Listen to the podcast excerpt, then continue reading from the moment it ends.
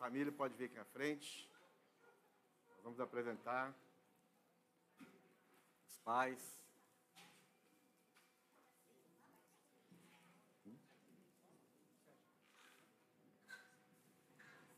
Pode subir aqui. Tem alguém da família? Pode chamar a família do Lorenzo, os pais Guilherme, Simone. Pode subir, fique à vontade. Chega mais para cá. O Lourenço tem coragem?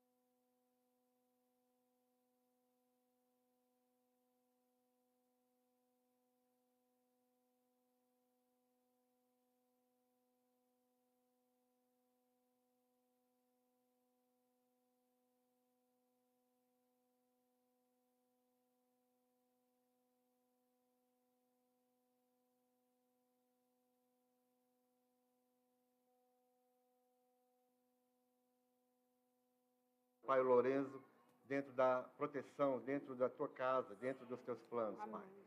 Que eles possam ter prosperidade, sabedoria, no nome de Jesus, sobre a família também.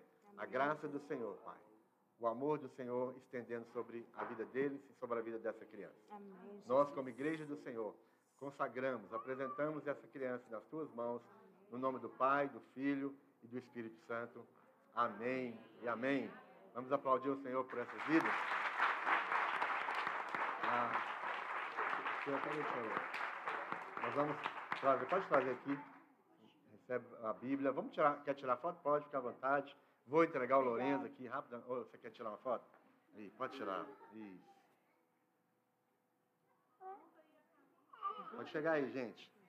Aí, a família toda. Ele está olhando para as luzes.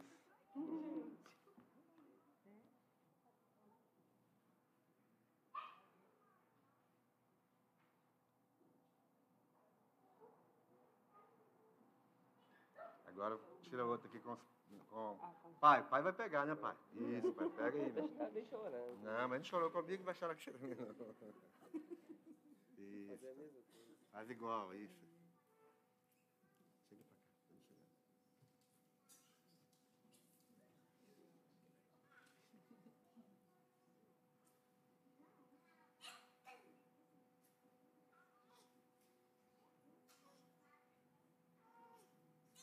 Amém? Deus abençoe, viu? Deus abençoe. Deus abençoe. Deus abençoe, viu? Amém.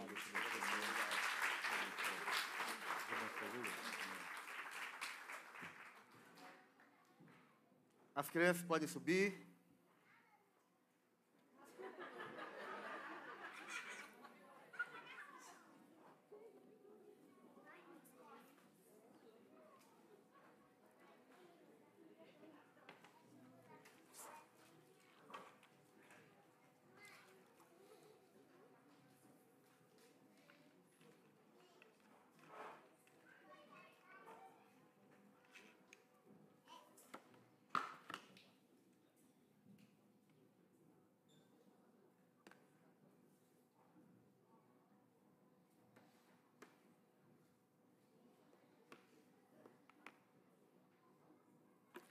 Tem alguém nos visitando hoje? Você veio pela primeira vez? Levante sua mão se você está aqui.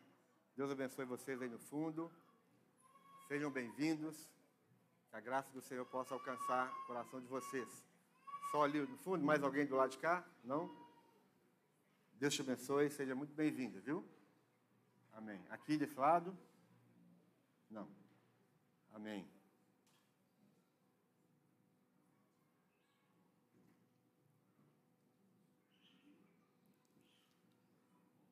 Quem se lembra? Eu- talvez, eu acho que ninguém vai lembrar, poucas pessoas talvez. Na década de 70, 80, aí já, já, já eliminou um monte de gente, né? Década de 70, 80, que tinha um mercado, mercado da Lagoinha, um mercado que tinha lá, na, lá na, quase perto da, da praça da rodoviária, da rodoviária, né? Esse prédio foi implodido, né? eles, eles implodiram esse prédio. Então, quantos se lembram? Quantos se lembram disso aí? Poucas pessoas, né? A gente costumava fazer é, um passeio. Meu pai sempre levava a gente nesse mercado. O mercado era tipo o mercado central, só que era menor. Mas tinha as mesmas coisas. Parece que foi transferido para o mercado central. Aquilo que acontecia nesse mercado da Lagoinha foi para o mercado central. E todo Belo Horizontino gosta de fazer um, um tour, um passeio pelo mercado central. Quem nunca foi no mercado central? Levanta a mão. Quem que é esse aí? É, é, é, esse aí deve ser filho criado com a avó. Nós vamos, ó, então, cadê o, os amigos aí, ó? Leva o moço aí no, no Mercado Central, viu, gente? Mostra para ele o Mercado Central, por favor. Todo Belo Horizontino tem que conhecer o Mercado Central. Então, um desses, desses, desses passeios que o meu pai me levou, eu e meu irmão, logo abaixo de mim, é, ele, não sei se foi ele ou se eu e meu irmão nos distraímos lá dentro, sempre lotado. Nós nos distraímos ali, não sei se foi com o cachorrinho, com a galinha, né? porque tinha os cachorros, galinha, é, vendia animais, né? E de repente, quando nós olhamos, meu pai sumiu. Ficou eu e meu irmão lá, perdido dentro do mercado. Aquele mundo de gente, e nós ficamos mais de uma hora perdidos. Aí um, um dos policiais, né, o PM, nos achou e ficou com a gente no mesmo lugar, esperando alguma coisa acontecer. Não tinha como anunciar, nessa época, não, não sei, mas não, não, não foi anunciado. E mais ou menos uma eternidade para nós. Ainda que fosse cinco minutos, dez minutos, para nós era uma eternidade. Né? Nosso pai nos perdeu. E ele, ele fez o caminho de volta, né? foi nos lugares onde ele tinha passado e até nos encontrar. Mas nós ficamos aí uma eternidade nos sentindo completamente perdido e ele, como pai, completamente angustiado porque perdeu os filhos. Lembra disso? lembra disso? Não, né? É, muito tempo. Só, que, né, só quem sofre que, que sabe, né? É sempre assim, quem bate, esquece. Quem apanha, nunca esquece. E isso foi um, um, uma experiência muito, muito esquisita para nós, é muito estranha, tanto para nós que ficamos perdidos, como para o pai que perdeu dois filhos de uma vezada só. Imagina, você perder dois de uma vez. Uma outra ocasião, eu estava, eu tive uma crise de, de asma, eu, eu era asmático quando eu era criança, e meu pai me colocou num táxi e nós fomos, ele me levou para consulta. Logo após a consulta, ele parou naquela drogaria Araújo ali na rodoviária, todo mundo conhece, né? Era mais velha do que a Serra, aquela drogaria Araújo. E ele parou com o táxi ali, me deixou no banco de trás deitado e foi comprar um remédio. Um, uma pessoa qualquer chegou, achou que o táxi estava vazio, entrou no táxi e falou: Vamos para tal lugar. E eu vi tudo. Né? ruim ali de, de, de, crise asmática, mas eu estava vendo aquela situação, mas não tinha força para fazer nada, para falar nada. Ah, vai, vamos ver o que, que vai dar esse negócio. E aí o, o, o, taxista foi, e eu lá atrás. Aí conversa vai, os dois começaram a conversar, e o, o taxista perguntou, seu filho está passando mal? Ah, moço, que filho? Aí o taxista, esse menino aí não é seu filho? Aí ele, ele olha para trás, não, não é meu filho não. Falo, meu Deus do céu. O que, que aconteceu? E aí, né, ele, ele nem sei onde é que ele estava, que eu, passando mal, criança, deitado no banco de trás, não estava sabendo de nada. E ele foi e falou, não, o que, que aconteceu? Eu vou ter que voltar lá na drogaria hoje. O senhor entrou no carro errado, esse, esse menino aqui é, é um senhor que deve ter ido lá para comprar remédio e tal, e volta. E ele volta. Quando ele volta, meu pai estava lá desesperado, né? Meu filho foi sequestrado, perdi meu filho. E aí, perdão para cá, perdão para lá, me perdoa, tal. E o moço saiu do carro, meu pai entrou e pronto. Aí você lembra, né? Ah, então tá. Porque fica parecendo que estou inventando história aqui, né, gente?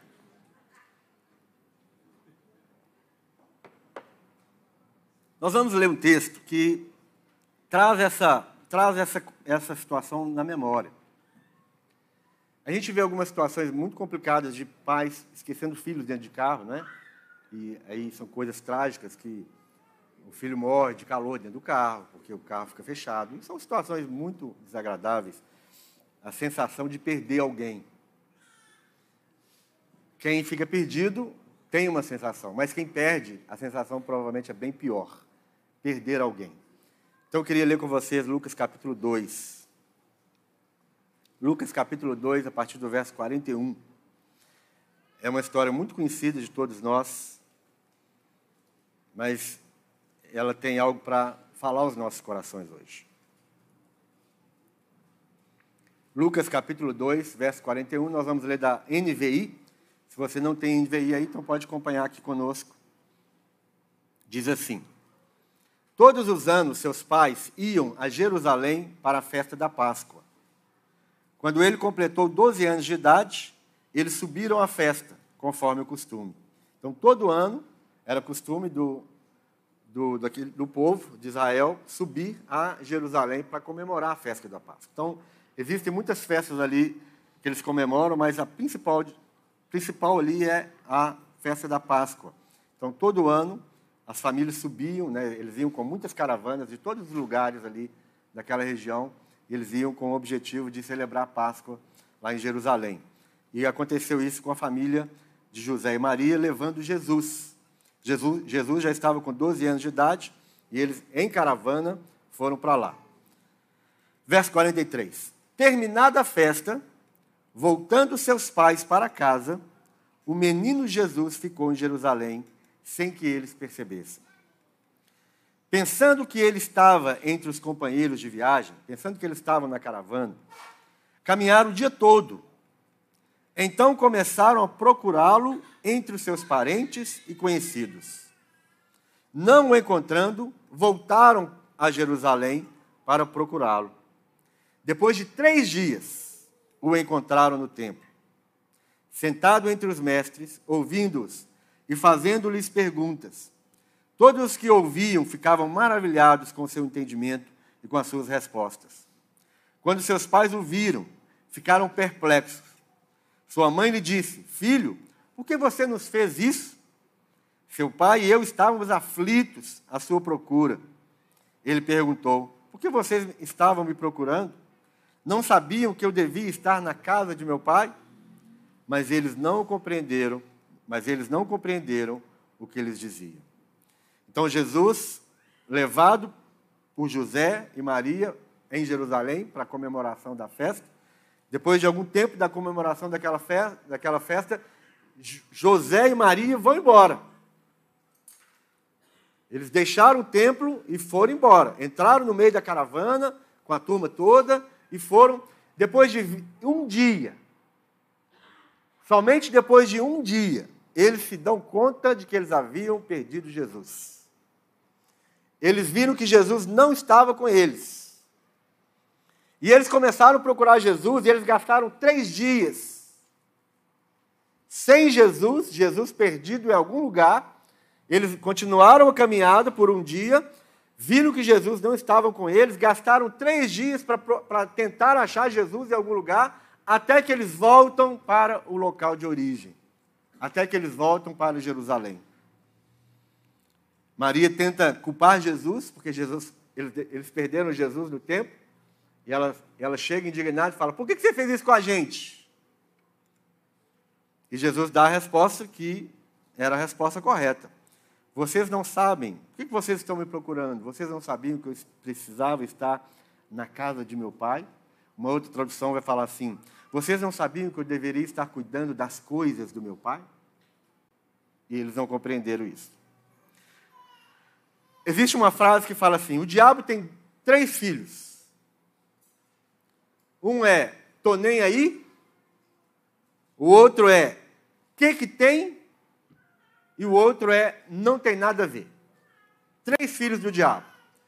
Tô nem aí, que que tem e o outro não tem nada a ver.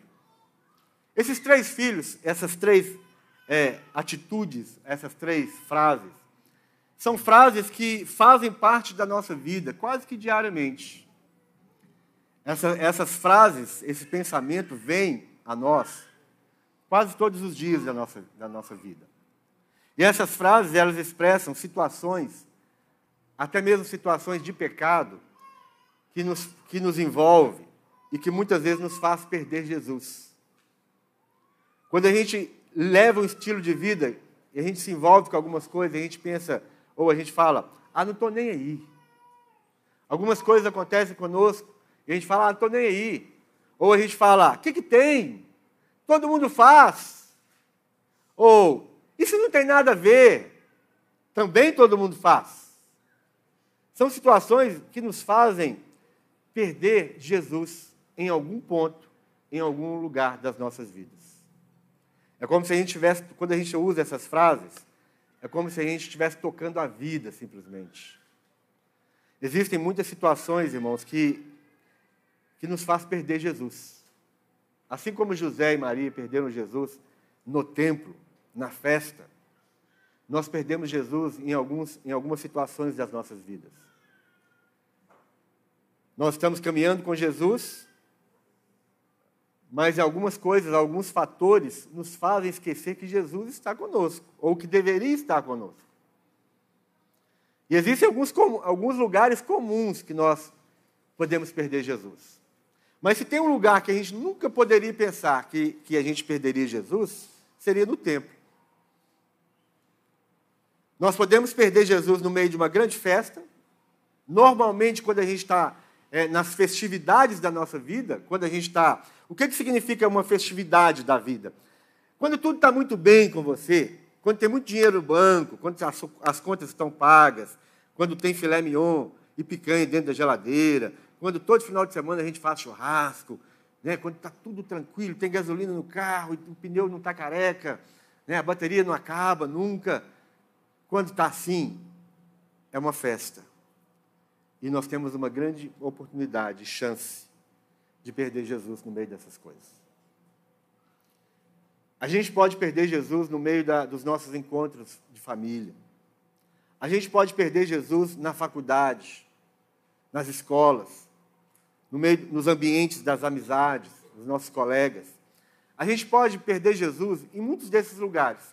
Mas a gente nunca poderia pensar em perder Jesus dentro do templo.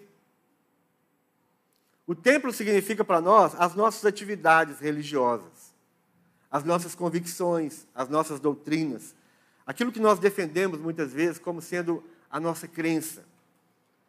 As nossas atividades constantes, o, no, o nosso envolvimento na, nas coisas de Deus, nós precisamos nos envolver. Nós precisamos estar enganjados com, com tudo aquilo que é de Deus. Jesus falou para eles, falou o seguinte, olha, é, vocês não sabiam que eu deveria estar aqui cuidando das coisas de meu Pai? Vocês não sabiam que eu, estava, que eu preciso estar falando das coisas de meu pai? Então é aqui mesmo o meu lugar. Mas Maria, José e Maria estavam muito envolvidos. Essa festa anual, provavelmente desde quando eles, eles se, se entenderam com gente, que eles iam para Jerusalém comemorar a festa, festa da Páscoa. Então era algo comum na vida deles. Era algo que fazia parte da vida religiosa deles. Era algo que fazia parte da aliança deles com Deus. Então, quando Jesus nasce, eles, eles vão cumprir esse, essa ordenança, esse ritual, essa, essa obrigação, vamos dizer, essa obrigação religiosa, eles foram normalmente e levaram Jesus. Né, cumpriram a festa, cumpriram tudo aquilo que eles tinham que cumprir, mas na hora que eles voltaram, eles andaram um dia e só perceberam que Jesus não estava com ele depois de um dia. Eles, eles se envolveram naquela caminhada, eles se envolveram naquela volta. É, é sempre uma, era sempre uma festa. Toda a procissão do povo judeu, do povo de Israel, para comemorar as festas em Jerusalém, era sempre uma grande festa. Tanto a ida como a volta. O povo de Israel sempre foi um povo festeiro. E a, a procissão da ida era uma festa, a procissão da volta era outra festa. E eles, voltando ali, gastaram um dia para perceber: olha, cadê o menino? Cadê o menino? Ele não está conosco. E eles começam a procurar, começam a procurar. E, e levam três dias para voltar para o lugar onde Jesus tinha sido deixado e encontrado. Na nossa caminhada cristã, na nossa vida, nós vamos ter três tipos de pessoas. Três tipos de pessoas. As pessoas que conhecem Jesus experimentalmente, não é somente um conhecimento da mente, um conhecimento intelectual, mas existem pessoas, aqui nesse, nesse ambiente hoje, por exemplo, tem pessoas que conhecem Jesus por experiência, tiveram uma experiência com Jesus, tiveram uma experiência do novo nascimento. Não foi somente uma experiência intelectual ou uma experiência religiosa.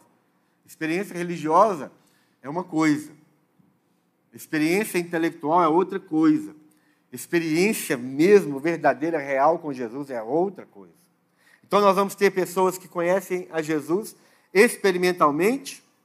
Nós vamos ter pessoas na, no ambiente, no ambiente de igreja, no ambiente cristão. Nós vamos ter pessoas que não conhecem a Jesus, não conhecem a Jesus, já ouviram falar de Jesus, e ouvir falar uma coisa e conhecer é outra. E nós vamos ter pessoas que conhecem Jesus, até pela experiência, conhecimento intelectual, conhecimento religioso. Nós vamos ter pessoas que realmente conhecem Jesus, mas que perderam Jesus. As igrejas estão cheias de pessoas que perderam Jesus. E alguns perderam Jesus com seus envolvimentos, com as suas ideias de, ah, não estou nem aí, o que, que tem? Todo mundo faz. Nesse não estou nem aí, nós podemos perder Jesus, porque nós precisamos estar aí, sim, sempre. Todas as nossas ações e todos os nossos pensamentos precisam ser pensamentos e ações submissas ao Espírito de Deus. São ações e pensamentos que devem estar conectados com a palavra de Deus, com as Escrituras. As nossas atitudes de falar assim, todo mundo faz, são atitudes que podem nos desviar e nos fazer perder Jesus na nossa caminhada. Não é o que, que tem. Quando a gente age dessa forma, o que, que tem, significa que você não está. Que você é, um, é, um, é uma pessoa que não, leva, que não leva nada a sério, que não tem compromisso, que não tem aliança. E você perde Jesus assim. Quando você fala todo mundo faz, ah, todo mundo faz. Todo mundo fala uma mentirinha. Todo mundo dá uma olhadinha para aquela mulher que passa. Ou todo mundo dá uma olhadinha para aquele homem que passa. Ah, todo mundo um dia faz isso ou faz aquilo. Todo mundo, todo mundo é, não é você. Todo mundo não é você. Você é uma pessoa, você é um indivíduo. Então você não deve estar no, no meio do, do que todo mundo faz. Você deve estar naquilo que Deus quer que você faça, da forma como Deus quer que você viva. Então essas coisas vão fazer, nos fazendo perder Jesus. E as igrejas estão cheias de pessoas que perderam Jesus. Cheias de pessoas que perdem Jesus em alguns momentos da sua vida. Nós perdemos Jesus por muitas, em muitas situações. Como é que nós podemos perder Jesus? Como é que você pode perder Jesus? Primeira coisa, irmão, quando nós nos afastamos da, do ambiente que nós chamamos casa do Senhor. Lembrem que Maria e José perderam Jesus onde? Onde que eles estavam? Onde eles perderam Jesus? Só, só aquela irmã ali que sabe? Aonde? No templo. Maria e José perderam Jesus, não foi na balada, não foi na, na, na boate, não foi lá no mercado, não foi no BH, não, não. Eles perderam Jesus no templo. Então, nós podemos perder Jesus todas as vezes que nós nos afastamos do templo. E quando eu digo templo, entenda isso, porque eu sei que já existe uma, uma enxurrada de crítica em relação é, à casa do Senhor. Não existe a casa do Senhor. Este lugar não é a casa do Senhor. Isso aqui, eu, eu sei que existe um monte de, de apóstata ensinando isso. De filhos do diabo que estão ensinando que, que estar aqui não é necessário. Que nós não podemos chamar isso aqui de casa do Senhor, que nós não podemos chamar isso de templo. Nós sabemos disso. Ninguém aqui é ignorante para falar que Deus, na sua, na sua soberania, com o seu tamanho, com a sua maravilha, tudo aquilo que Ele é, Deus não cabe aqui dentro. Nós somos cansados de saber disso. Não é verdade? Quem não sabe que Deus não cabe aqui? Todo mundo sabe que Deus não cabe aqui. Mas Deus cabe aqui quando você está aqui. Quem traz Jesus para esse templo, Jesus não mora nesse templo. Mas quem traz Jesus para esse templo todas as vezes é você. É você que traz Jesus para cá. Somos nós, somos nós que trazemos a presença maravilhosa e magnífica de Deus para este lugar. Porque Deus não cabe aqui, mas Deus cabe aqui através de você. E sempre vai caber aqui através de você. Então, mas quando nós, por vários motivos, nós afastamos do templo, afastamos da casa do Senhor, afastamos do corpo de Cristo, e o corpo de Cristo se reúne regularmente, nós estamos perdendo Jesus. Nós estamos esquecendo Jesus. Quando o casal saiu do templo, eles saíram e, já se juntaram com a caravana, já, já se juntaram com seus amigos, com seus vizinhos, até com seus parentes. Aquilo foi uma grande festa também. Então, irmãos, nós podemos perder Jesus quando nós nos afastamos do templo, nós nos afastamos da casa do Senhor, nós nos afastamos do corpo de Cristo e nós nos envolvemos com muitas distrações. O mundo hoje está cheio de distração. Nós, nós somos é, bombardeados, nós somos assediados por distrações 24 horas do dia. Se você ligar uma televisão, você tem programação, você tem distração, você tem evento, você tem coisas 24 horas do dia. Se você pega o seu celular, você pode ser distraído 24 horas do dia. São muitas distrações que nós temos. Nós somos puxados para distrações, assediados para estarmos vivendo este mundo distraidamente. Assim, é uma enxurrada de coisas. Então, é muito fácil perder Jesus quando nós nos afastamos do corpo, nos afastamos do templo e, e imediatamente já estamos envolvidos com as distrações que, os, que o mundo tem para nós. Principalmente os nossos filhos, as nossas crianças. Os nossos meninos hoje, eles preferem, já nascem, ao invés de pegar uma madeira, eles pegam um celular. Alguns deles têm mais desejo pelo celular do que pela mamadeira. Se você colocar para ele uma mamadeira e um celular, sabe o que você acha que ele escolhe? Ainda mais se tiver a maçãzinha atrás. Ele já conhece a maçãzinha. Você acha que não?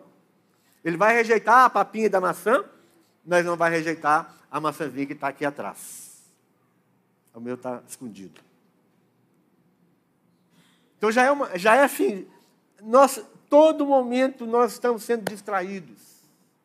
E nós podemos perder Jesus no meio dessa distração toda. Imagina você, é, o meu pai ficou, eu, eu, imagino, a gente era muito novo, mas eu imagino que ele ficou, nós ficamos ali mais de uma hora perdidos. Ele ficou uma hora sem a gente. Ele ficou uma hora procurando a gente. Na questão do carro, eu não sei quanto tempo. Mas aqui Maria, ela ficou um dia sem Jesus. Depois de um dia somente, ela se deu conta: onde está Jesus? Quanto tempo a gente consegue ficar sem Jesus?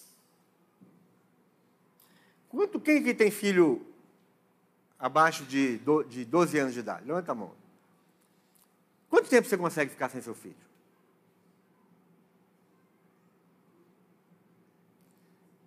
Tem pai que vai falar assim, meu irmão, eu nem sei onde, onde eles estão. Tem alguns que vão falar assim, olha, não, deixa para lá, né? Mas quanto tempo você consegue ficar? Acabou de nascer, né? Tá cabeludinho, bonitinho. Não puxou o pai nem um pouco, puxou a mãe. O filho tem cabelo. Quanto tempo você consegue ficar sem ele? Você sabe que, eles estão, que ele está ali agora. Mas se você não souber onde ele está? Maria não sabia onde Jesus está. Lembra, lembra disso? Depois de um dia, ela fala: Cadê Jesus? Ela não sabia, tanto não sabia, que ela começou a procurar em vários lugares. Ela começou a procurar no meio da caravana, que fala, o que a Bíblia fala? Fala que começaram a procurá-lo, verso 44, começaram a procurá-lo, procurá-lo entre os seus parentes e conhecidos. Uma outra tradução vai falar entre os parentes e os amigos. Provavelmente na caravana mesmo. Aqui não fala que, é, que eles chegaram lá, que chegaram em casa e começaram a procurar lá em casa. Provavelmente, depois de um dia, porque dependendo da, de como eles andavam, eles poderiam gastar mais de um dia para chegar em Jerusalém. Suponhamos que um dia de viagem, no meio da caravana, se dão conta que Jesus não está com eles, e eles começaram a procurar Jesus ali. Depois de um dia somente, sem Jesus, que eles acordaram. Assim como nós não conseguimos ficar muito tempo os, com os nossos filhos perdidos, sem saber onde está, a maior angústia que, que existe deve ser você perder um filho. Quem vai à praia, aí, principalmente Guarapari, e, e, você vê aquele gente começa a bater palma, não é? Sim, a, a gente já foi combinado. Olha, se alguma criança perdida aí, você começa a bater palma. A criança chega ali perdida e quem, e quem recebe a criança ali começa a bater palma. Para que, que bate palma? Para todo mundo saber que tem uma criança perdida ali. imagina, meu irmão, perder uma criança em Guarapari no verão. Eu já, quem aqui já viu uma criança perdida na praia? É, um, é uma angústia. É uma angústia, é, é uma coisa assim, cruel. Perder um filho, um filho perdido e a mãe e o pai procurando o filho. É um, é um negócio assim, doloroso. Imagina você sentindo essa dor, sentindo essa angústia de perder um filho. Imagina Será que você sente a mesma coisa quando você perde Jesus? Será que você sente a mesma angústia quando você acorda e você procura Jesus nos seus pensamentos, ou você procura Jesus no seu coração, nos seus sentimentos, nas suas emoções, e você fala: cadê Jesus? Quanto tempo você demora para você entender que Jesus está em, em algum lugar, mas não está com você. Isso, isso tem que doer dentro de nós. Porque muitas vezes a gente só, só acorda que Jesus não está conosco depois de uma, de uma situação qualquer que acontece com a gente, que a gente é, a gente se afasta de Jesus, seja por uma atitude nossa, é, uma, uma ação desequilibrada, uma palavra desequilibrada, um desejo desequilibrado, é uma briga dentro de casa, marido e mulher, é, é uma situação muito ruim com os filhos, ou uma situação com alguém no trabalho, na igreja, uma situação sua, individual, em que você escolheu é, o pecado e não escolheu obedecer à voz de Jesus, e você vai vivendo ali por algumas horas ou por alguns dias, e você não sente nada. Você não sente falta de Jesus? Quantas pessoas só leem a Bíblia no dia do culto, na, na, no domingo? E se, se é uma pessoa que vem no culto no, no, durante a semana, na quarta-feira ele vai ler de novo. Mas quantas pessoas que ficam de domingo a domingo e não lê a Bíblia e não sente falta? Quantas pessoas ficam horas e horas e dias e dias sem ter uma palavra de oração, sem ter um momento de oração, ali, você e Deus, e você não sente falta. Então, nós podemos estar dentre as pessoas que, que conhecem Jesus intelectualmente ou através, através da religião, mas não tem experiência com Jesus. E se você não tem experiência com Jesus, você não vai sentir falta. Quando você não ora, quando você não lê a Bíblia, quando você. Tem gente que fica meses sem vir na igreja e não sente falta. Tem gente que só vem na igreja no, no domingo que vem. Sabe por que, que é domingo que vem? Quem sabe o que, que tem domingo que vem? Ceia. Tem gente que só vem na igreja no dia de ceia. Ela fica 30 dias sem te ver.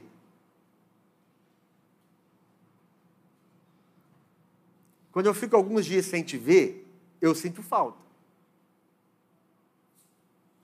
Quando eu fico alguns dias sem ver nosso irmão, Quando eu fico alguns dias sem ver a nossa irmã, eu sinto falta. Você sente? Quantos dias você fica sem sentir falta de ninguém? Do corpo de Cristo. Tanto faz. Ah, não estou nem aí. Ah, todo mundo faz. Ah, nem todo mundo vai na igreja todos os cultos. Todo, todo mundo faz assim. Aí você também faz. Nós perdemos Jesus nessas circunstâncias. E quando nós perdemos Jesus, isso tem que doer dentro de nós. Não adianta você falar, meu irmão. Aí eu, Jesus está comigo sempre. Essa é uma frase religiosa. É muito fácil você falar assim, não, Jesus está no meu coração. É uma frase religiosa. Porque quando Jesus está no seu coração, Jesus te guia. Jesus fala com você. Jesus te leva no, em alguns caminhos que são os caminhos dele. E os caminhos de Jesus, Jesus sempre vai fazer você trilhar nos caminhos que vão te levar à comunhão, à vida de comunhão, à vida de santificação e à vida de oração. Se não for por esses caminhos, Jesus não está com você. Amém? É uma palavra dura, mas é a verdade. Nós podemos perder Jesus dando prioridade a outros assuntos e, e outras pessoas. Nós podemos conversar de tudo, meu irmão. Tudo. Aqui não tem crente bitolado. Aqui não tem crente nenhum fanático. Ninguém aqui é fanático. Né? A começar do, do pastor de vocês aqui. Eu não sou fanático. Eu converso de qualquer coisa. Se você me chamar para conversar, eu converso de qualquer coisa. Qualquer coisa que você quiser falar comigo, eu consigo conversar com você. Mas a minha prioridade é Jesus. Nas nossas conversas, eu vou tentar, de alguma forma, trazer Jesus. A gente pode falar do Galo, a gente pode falar do Cruzeiro, a gente pode falar do América. Existe América ainda? Existe. A gente pode falar de tudo mas eu vou tentar colocar Jesus nisso. Porque Jesus é o centro de todas as coisas na vida da gente. Não tem problema nenhum falar do que se quiser, meu irmão. Mas Jesus tem que ser o centro.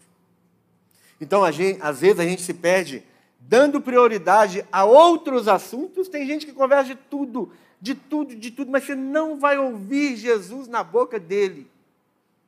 Você não vai ouvir a palavra Deus na boca dele. Você não vai ouvir a palavra Jesus na boca dele. Ele vai falar de tudo, de todos, vários assuntos, mas a prioridade nunca vai ser Jesus. Ele já perdeu Jesus. Você pode ir para o Mineirão assistir o jogo. Não tem problema nenhum você assistir jogo. Mas uma coisa eu preciso falar. Teve um dos nossos pastores aqui, vou contar isso para vocês, para vocês entenderem como é que a coisa não é minha, não sou eu. Teve um dos nossos pastores, da, da, uma dessas igrejas nossas, que ele, ele, ele, ele tem outros pastores para pregar na igreja. Ele pediu um pastor para pregar no culto domingo de manhã, para ele no, no Mineirão. Não, foi o contrário, domingo à noite. Ele foi no, ele foi no Mineirão domingo à noite, um pastor para pregar. Um irmão da igreja, um membro da igreja, viu ele no Mineirão. Sabe o que o membro, o membro da igreja, o irmão, fez? Tirou uma foto e mandou para o pastor Márcio. O jogo nem tinha acabado ainda. Filho, onde você está, filho? Ele entendeu. Tadinho. Você pode ir no Mineirão? Claro. Mas se você tem uma escolha, eu vou no Mineirão assistir o jogo do Galo, ou do Cruzeiro, ou do América, ou da seleção, e você tem um culto, qual é a sua prioridade? Eu já estou assim, pronto para levar a Laura no Mineirão. Ela está pedindo para ir no Mineirão, estou pedindo. Então, o dia que tiver jogo de venda nova e pitangueira, eu levo ela. Né? Que não seja na quarta-feira à noite, nem no domingo, nem de manhã, nem à noite. Estou pronto para levar, qualquer hora nós vamos no Mineirão. Mas eu nunca vou deixar o culto para ir no Mineirão. Nunca. Porque não é a minha prioridade. A minha prioridade é vocês. É estar aqui com vocês. A minha prioridade nem é pregar. A minha prioridade é estar com vocês. Qualquer pessoa pode pregar aqui. Nós temos outros pregadores aqui nessa igreja. E eles podem pregar. Mas a minha prioridade é Jesus na vida de vocês. Então eu nunca vou, vou deixar de estar junto com vocês para ir no, no Mineirão. Eu não vou fazer isso, meu irmão. O, o, ninguém paga minhas contas. O Hulk não paga minha conta. O Hulk está com o bolso cheio, a conta dele está lotada. Eu estar no Mineirão ou não estar no Mineirão não vai acrescentar nem diminuir nada na vida dele, mas vai me afetar e vai afetar alguns de vocês. Eu, tô, eu contei essa história aqui porque o irmão que mandou a foto, ele foi afetado. Foi um escândalo para ele ver o pastor dele no domingo à noite no Mineirão. Ele entendeu que a prioridade do pastor dele não era ele, a prioridade dele era o jogo. Isso pode te machucar, isso pode te ofender. Se você tem como prioridade Jesus, então você espera que também os seus líderes, os seus pastores, tenham também prioridade Jesus.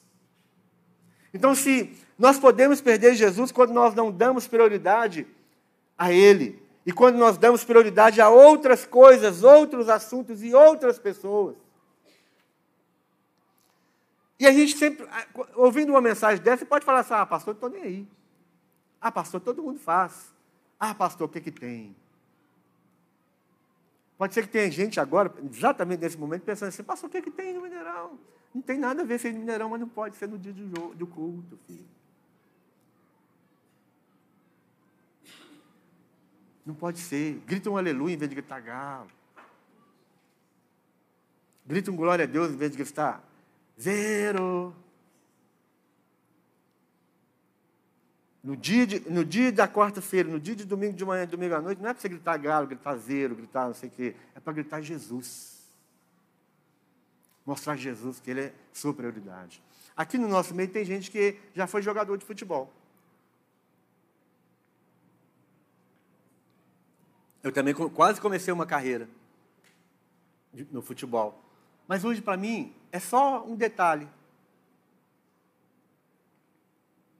Tem gente que sabe a escalação do jogo. Tem jogo hoje? Fala nisso. Pode falar, meu irmão. Você sabe que tem, não tem problema não. Ah, foi ontem? Quem está falando? Ah, irmã ali. América aí? Teve jogo ontem. Ó. Oh.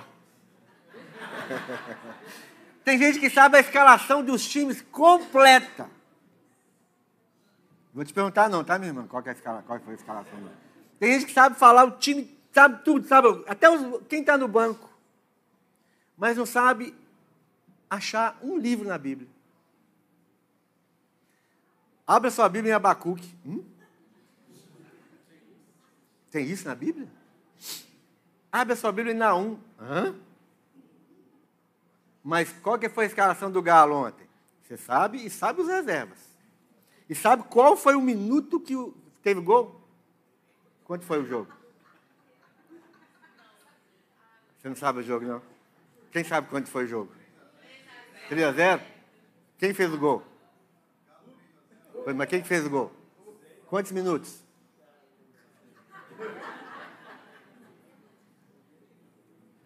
Tem gente que é capaz de falar para você quanto. No, foi no, no, E eu pergunto assim: abra sua Bíblia em Levítico. Ele vai ficar olhando para o irmão do lado assim, esperando ela abrir para ver se ele acha também. São prioridades. Não é errado, gente. Estou falando que é errado. Não é nada disso. É prioridade. Nós podemos perder. Meu irmão, você pode estar lá no Mineirão sem Jesus. Agora, se você ir para o Mineirão num dia normal, você vai para o Mineirão com Jesus. Você pode estar no Mineirão gritando galo com Jesus no coração, com Jesus ali dentro de você. Pode. Mas se você não, não der prioridade, se você não levar Jesus para o Mineirão, Jesus não vai com você. Ele não vai. Ele... A gente gosta de dar tiro. Eu gosto de dar tiro. De vez em quando a gente vai para um stand para dar tiro. Isso é uma forma de, de aliviar a, o estresse. Então, o que, que, eu vou fazendo? Filisteu 1, pá, Filisteus 2, pá, Filisteu 3, pá. E você vai derrubando os filisteus, tudo na sua vida que você tem vontade de derrubar. O sangue de Jesus, pastor. Jesus está lá comigo. Jesus está lá. Eu levo Jesus para lá. É, eu sempre levo alguém que sabe mais do que eu. Né? Que dá tiro assim e acerta tudo. E ele me ensina. Eu fico submisso. Ali eu estou exercendo a minha submissão a uma autoridade. Aqui eu não sou pastor. Eu, aqui não é eu que te falo o que tem que fazer. Aqui é você que fala o que eu tenho que fazer. Estou submisso a você.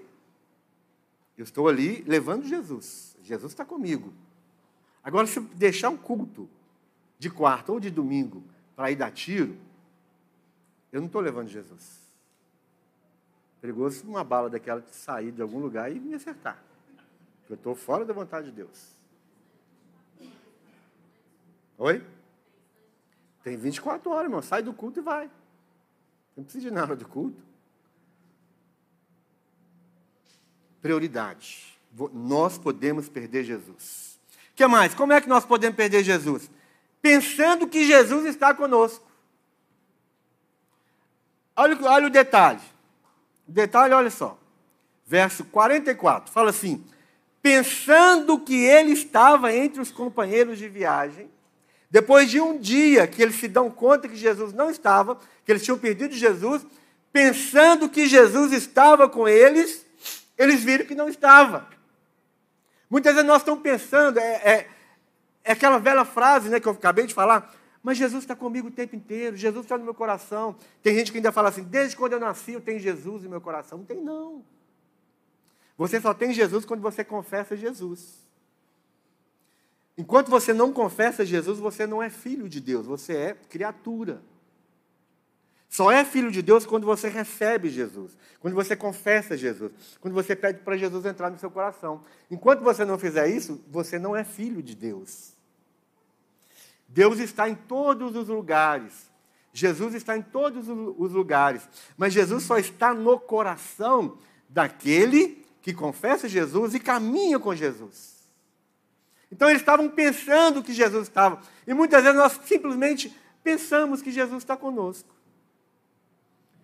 A nossa, a nossa vida religiosa, é, o nosso automatismo cristão, o, nosso ritualismo, faz com que a nossa mente seja programada para sempre pensar que Jesus está conosco. Mas nem sempre Jesus está conosco. Jesus não está com você quando você. Jesus está, o Espírito Santo está ali te, te, te, te protegendo, ele está ali é, perto de você, ele está ali de olho em você, mas quando você rejeita Jesus, você perdeu Jesus. Você perde Jesus. E a, e a nossa mente, ela, ela automaticamente vai, vai te falar assim: não, Jesus está com você. Jesus está com você. Jesus está com você. Jesus está no seu coração. E quando Jesus não está, eles simplesmente pensaram que Jesus estava com eles, mas viram depois que não estava. Marcos capítulo 4, verso 19, fala assim: não precisa abrir, não, olhei para você rapidinho. Mas os cuidados do mundo, a fascinação da riqueza e as demais ambições concorrendo sufocam a palavra, ficando ela infrutífera. Essa foi a parábola que Jesus contou sobre a semente. E essa semente vai cair num lugar em que os cuidados do mundo, né, a fascinação pela riqueza, né, as ambições que nós temos todos os dias, não tem problema você ter, ter ambição no seu coração, ter alvo no seu coração, não tem problema você ter planos e projetos de vida, tem problema nenhum. Não tem problema a riqueza, nada disso, mas é a fascinação, quando você se envolve completamente com as ambições, quando tudo isso, ele fala, quando tudo isso concorre. Mas os cuidados do mundo, a fascinação da riqueza, as demais ambições concorrendo, não pode ter concorrência no nosso coração com Jesus, meu irmão. É só Jesus e pronto. Não pode ter nada querendo competir com Jesus dentro de nós. Você pode trabalhar para ser rico, você pode estudar para ser rico, para ter diploma, para ter formação, você pode ter, procurar um bom emprego, pode, pode fazer os concursos para passar nos melhores lugares, você pode fazer o que você quiser, não tem problema, mas nada disso pode concorrer no seu coração com Jesus. Não pode, ter, não pode haver disputa nenhum nem a sua esposa não pode disputar com Jesus, o seu marido não pode disputar com Jesus, os seus filhos não podem disputar com Jesus, nada pode concorrer com Jesus dentro do nosso coração. Essas coisas nos distraem, essas coisas nos fazem perder Jesus. E nós perdemos Jesus até mesmo dentro do templo. Quando dentro do templo, envolvido com as coisas sagradas, envolvido com as coisas santas, envolvido com, a, com as coisas de Deus, falando das coisas do reino, como Jesus falou, Jesus deixou muito claro para Maria o seguinte: eu preciso estar no templo, eu preciso estar cuidando das coisas de Deus. E nós precisamos, nós precisamos ouvir isso, ler isso aqui como exemplo para nós. Nós precisamos estar cuidando das coisas de Deus, nós precisamos estar cuidando das coisas do Pai, nós precisamos estar cuidando das coisas do templo, mas nem essas coisas podem, podem concorrer com Jesus dentro de nós. Tem gente que ama muito mais o ministério, muito mais é, é, coisas da igreja do que o próprio Jesus. É religioso.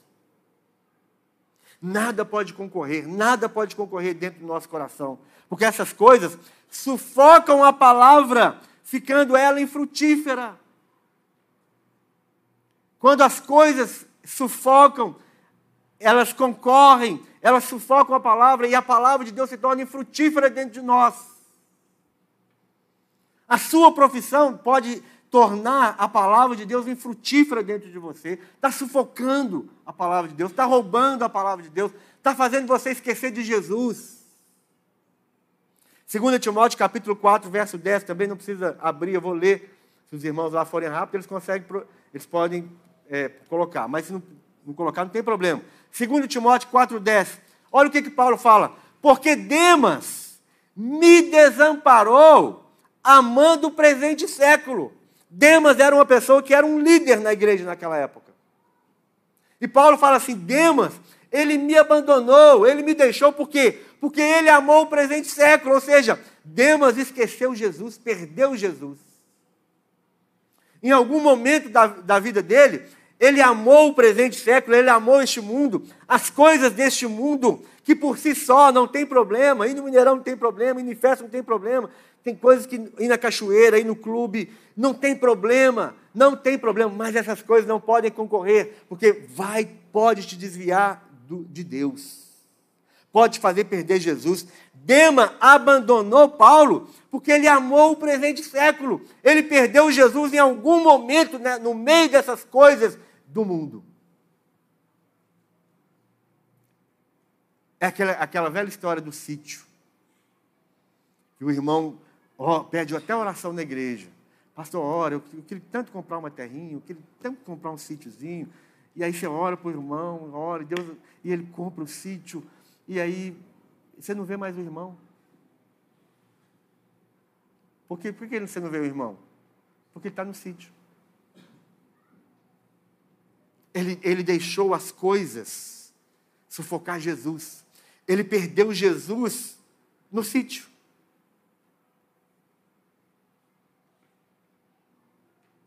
Ninguém fala assim, pastor, vamos fazer um culto lá no sítio? Aí eu vou falar assim, posso levar a igreja? Se ele falar, pode, nós vamos fazer um culto de domingo lá no sítio dele, não tem problema nenhum. Mas normalmente não é assim. Normalmente o sítio é para ele e para a família dele.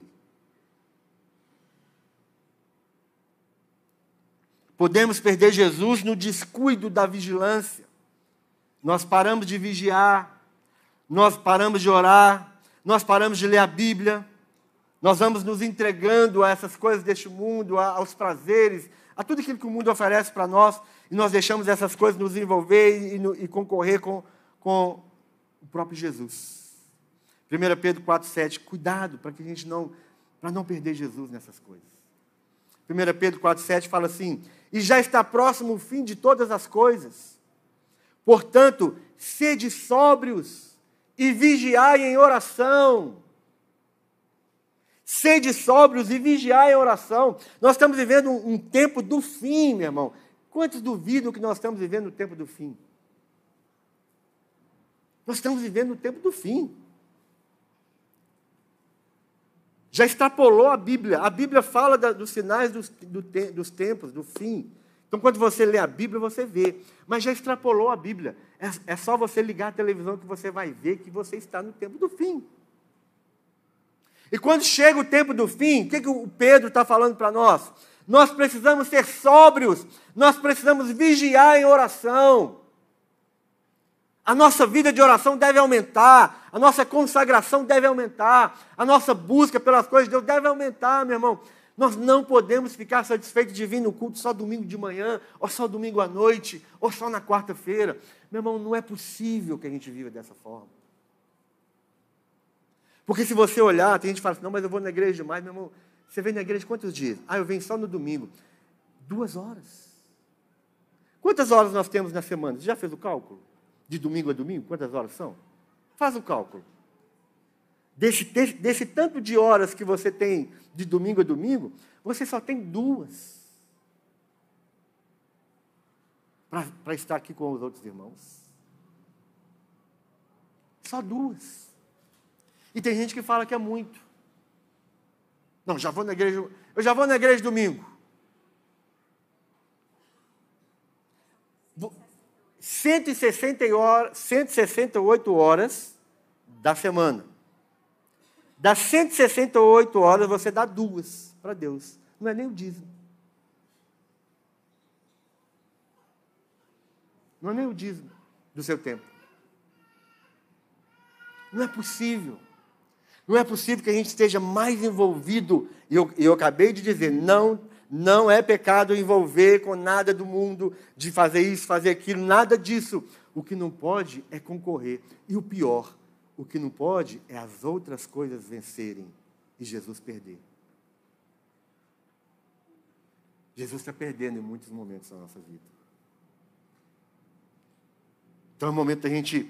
1 Tessalonicenses 5,17 fala: Orai sem cessar. Orai sem cessar. 1 Timóteo 4, 12, 13 fala: Mas ser o exemplo dos fiéis na palavra, no trato, no amor, no espírito, na pureza. Persiste em ler, exortar e ensinar. Ele está falando para nós. Você que fala que é crente, você fala que, que fala que é nascido de novo, que pertence a uma igreja, essa palavra é para você. Você precisa ser o exemplo dos fiéis na palavra, no trato, no amor, no espírito, na pureza, persistindo em ler as Escrituras, exortando e ensinando as pessoas. Essa é a vida cristã. Esse estilo de vida aqui é o estilo de vida que não vai deixar você perder Jesus. Um estilo de vida descuidado, em que você se afasta da casa de Deus, em que você afasta do corpo de Cristo, em que você afasta dos irmãos, em que você afasta da leitura da Bíblia, você afasta da oração. Esse estilo de vida te faz perder Jesus.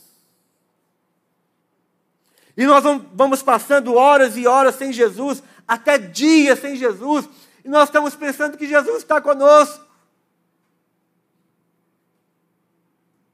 E quando a gente acorda, a gente gasta um tempão para achar Jesus de novo. Três dias. Maria gastou.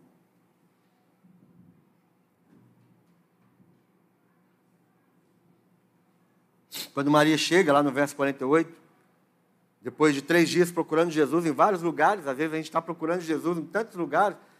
Você está procurando Jesus em tantos lugares, meu irmão. Você não está achando Jesus? Você está num emaranhado tão assim, tão cruel na sua vida, tão, é, é uma, uma loucura, é um, um frenesi na sua vida. Você está para lá e para cá, correndo para lá e para cá, envolvido com tanto de coisa, até mesmo dentro da própria igreja. E você sai procurando Jesus, quando você percebe que você perdeu, aí você começa a procurar num monte de lugar e você não encontra. E aí, quando você finalmente a ficha cai, você fala: opa, onde, onde foi mesmo o último lugar que eu estive com Jesus? Ah, foi lá no templo. E aí você volta, como Maria voltou, e, e ao invés de falar, Jesus, tem misericórdia de mim, me perdoa, Jesus. Aí você fala assim, mas o que, que é isso que você está fazendo com a gente, Jesus? Maria chegou para Jesus se repreendendo. Jesus, por que você fez isso? Eu não fiz nada. Jesus falou: não fiz nada, eu estou aqui cuidando das coisas do Pai. Vocês que fizeram. Foi vocês que saíram. Foi vocês que saíram e, e sem olhar quem, se eu estava ou não. Às vezes a gente entra em situações na vida da gente, quando a gente enxerga que Jesus, que nós perdemos Jesus, a gente volta e começa a falar: Jesus, o Senhor que é culpado disso. Aí você culpa, você culpa, depois da, da, da, desgraça total na sua vida, porque você ficou um tempão sem Jesus, aí você vai culpar seu chefe, você vai culpar sua esposa, você vai culpar seu marido, você vai culpar seus filhos, você vai culpar o governo, o país, o seu pastor, o seu líder de célula, os seus amigos, você vai culpar todo mundo e você não vai entender que você é o culpado. Quem é o culpado pela situação que você está envolvido nela hoje? Não é Jesus, não, meu irmão. Olha a atitude da Maria. Jesus, o que você fez com a gente, Jesus? Quantas vezes a gente faz a mesma coisa? Quando a gente acorda, a gente fala, Jesus, Jesus, por que, que o Senhor deixou isso, Jesus? Por que, que, eu, por que, que eu perdi meu emprego, Jesus? Por que, que ah, fulano ficou, meu filho, minha filha, minha esposa, eu fiquei doente, Jesus? Jesus vai olhar para a gente e falar assim, a culpa é sua. Você não sabia que eu deveria estar na casa do meu pai cuidando das coisas do meu pai?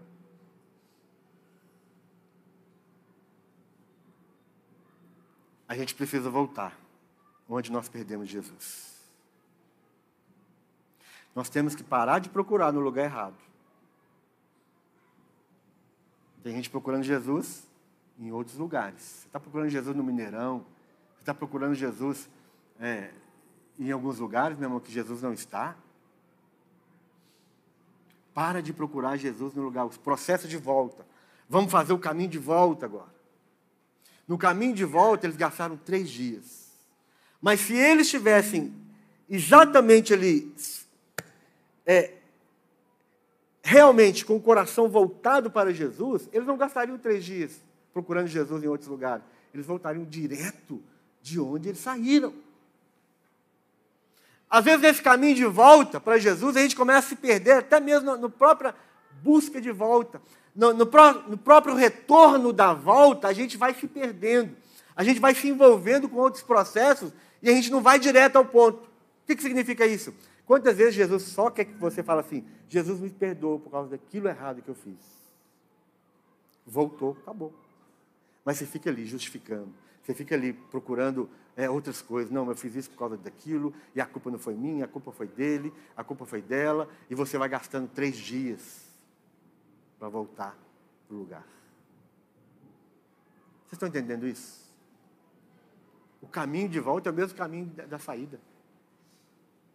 E você fica ali, ó, justificando, achando razão, achando culpado, e você gasta três dias para uma coisa que você gastaria o mesmo tempo. Então, é um processo de volta. Não perca tempo no processo de volta. Volta, volta com tudo. Não perca tempo no processo da, da volta. Quando você percebeu, eu perdi Jesus, Jesus não está comigo, eu estou seco, eu estou frio, eu estou eu, eu uma máquina, eu, eu, vivo como uma máquina aqui dentro da igreja, eu, eu, eu não sinto mais o amor de Deus, eu não sinto mais a presença de Deus, eu não sinto mais a mão de Deus. Quando você percebe, volta logo. Volta logo. E volte para o lugar de origem. Se você perdeu Jesus por causa daquela mentira, volta naquela mentira e arrepende daquela mentira, acerta aquilo. Se você perdeu Jesus por causa de um pecado sexual, um pecado, seja lá o que for, volta naquilo e arrepende, acerta aquilo. Volta para o seu lugar de origem. Onde foi que você perdeu Jesus? Não fica tentando parar nos caminhos, nos atalhos e achar atalhos e Quanto mais você tenta atalho, quanto mais você tenta resolver, quanto mais você tenta justificar, mais tempo vai passando e mais coração endurecido. Quando Maria chegou no templo, no lugar de origem, ela acusou Jesus.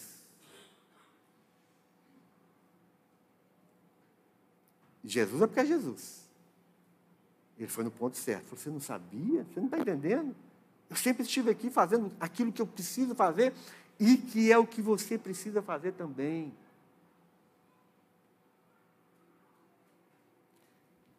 E como, e como não o encontrassem, voltaram a Jerusalém em busca dele. Verso 45. E aconteceu que, passado três dias, o acharam no templo, assentado no meio dos doutores, ouvindo-os e interrogando-os. Volta para o lugar. O seu lugar é com Jesus, fazendo o que Jesus faz. Jesus estava envolvido com os negócios do Pai. Se quisermos achar Jesus, precisamos nos envolver com os negócios do Pai. A resposta de Jesus para Maria fala: Maria, você não sabia que eu tinha que estar envolvido aqui? Se você quer achar Jesus, volta, volta, volta e se envolva com as mesmas coisas que Jesus está envolvido. Verso 49, ele perguntou, por que você, ela perguntou, né? Por que vocês estavam, ele perguntou, por que vocês estavam me procurando? Não sabiam que eu devia estar na casa de meu pai? Essa é a resposta de Jesus. Vocês não sabiam que eu deveria estar na casa de meu pai? Mas eles não compreenderam. Para terminar, Hebreus capítulo 12.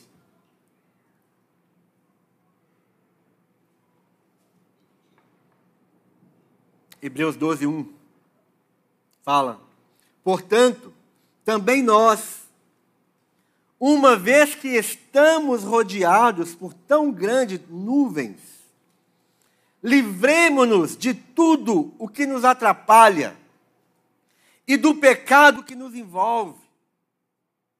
Olha o que, que o escritor para os hebreus está falando. Nós estamos rodeados de tão grande nuvem. Livremos-nos de tudo o que nos atrapalha e do pecado que nos envolve. Ele está falando, nós precisamos ficar livres dessas coisas.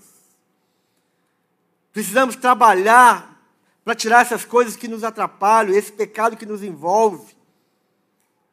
Corramos com perseverança a corrida que nos é proposta, tendo os olhos fitos, tendo os olhos fitos em Jesus.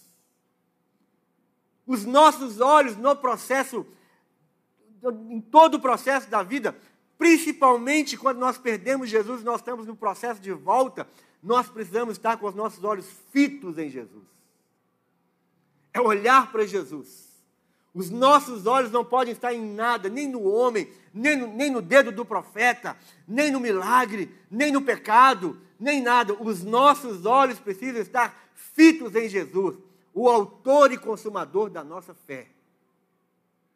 Ele é o autor da sua fé ele é o consumador da sua fé. Não tire os seus olhos de Jesus. Corramos com perseverança. Nós estamos envolvidos numa corrida, irmãos. E essa corrida não é para quem chega primeiro, essa corrida é para quem chega. É uma corrida da perseverança, não é uma corrida de velocidade. Na corrida de velocidade, quem ganha o prêmio é quem chega primeiro. Mas na corrida da perseverança, quem ganha o prêmio é quem chega. E a corrida nossa não é uma corrida de velocidade. Não é quem chega primeiro. Lembra que domingo passado, quem comeu o pão e o peixe não foi quem, não é, não é quem estava na frente, mas quem estava no grupo, na comunhão. Jesus não mandou fazer fila, Jesus mandou fazer grupos, porque todo mundo come a mesma coisa no mesmo tempo, todo mundo come igual. A corrida que nós estamos envolvidos nela não é uma corrida de quem vai chegar primeiro. Não, a corrida é a corrida da perseverança. Se nós estamos correndo perseverantemente, nós vamos chegar e todos nós vamos receber o prêmio. Eu estou envolvido numa corrida. Espero que você também esteja envolvido nessa corrida, meu irmão. Olhe para Jesus. Corramos com perseverança a corrida que nos é proposta, tendo os olhos fitos em Jesus, o autor e consumador da nossa fé. Não tire os seus olhos de Jesus. Por que, que José e Maria perderam Jesus? Porque eles tiraram os olhos de Jesus. Imagina você estar tá aqui, Jesus o tempo todo com eles no, no, no templo. De repente eles tiram os olhos de Jesus e eles perdem Jesus. Eles vão embora e Jesus fica. Eu estava, eu, meu irmão e meu pai. De repente, meu pai tirou os olhos de nós e ele nos perdeu. Você está envolvido com tudo aquilo que você sabe que é de Deus, mas no momento que você tirar os seus olhos de Jesus, seu, pensamento, seu coração, suas emoções, você pode perder Jesus. Mas nós estamos no processo de volta. O louvor pode subir? Você precisa estar no processo de volta. E esse processo de volta é para voltar para o lugar onde você perdeu. Vamos ficar de pé? Nós podemos ter a mesma história de José e Maria. A história foi ruim no começo, porque eles perderam. Mas a história foi boa no final, porque eles voltaram e acharam Jesus. Pode ser que você esteja nesse processo de ainda nem acordou que Jesus não está com você. Ou pode ser que você está acordando agora e de repente, opa, cadê Jesus? Ou pode ser que você já está no processo da volta, mas está gastando muito tempo para poder encontrar. Está gastando três dias. Não é para gastar três dias, meu irmão. Então eu não sei qual é a sua situação.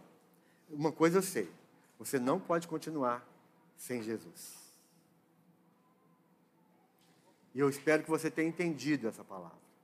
Não estou falando que você está indo para o inferno, que você, não, não estou falando disso. Estou falando que, que tem coisas que Jesus não está lá. Não está lá.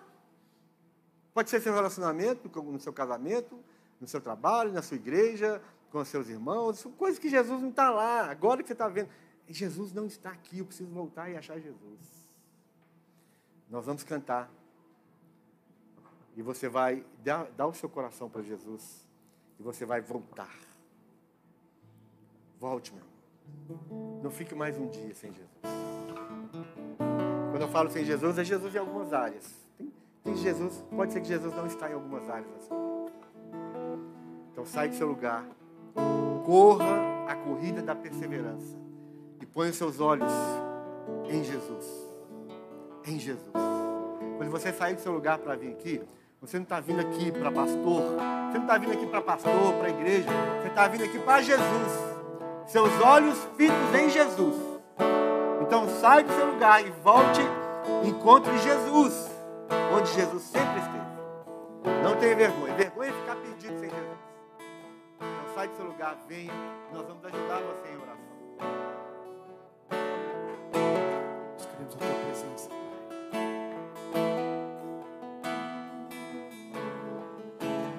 Eu só quero tua presença.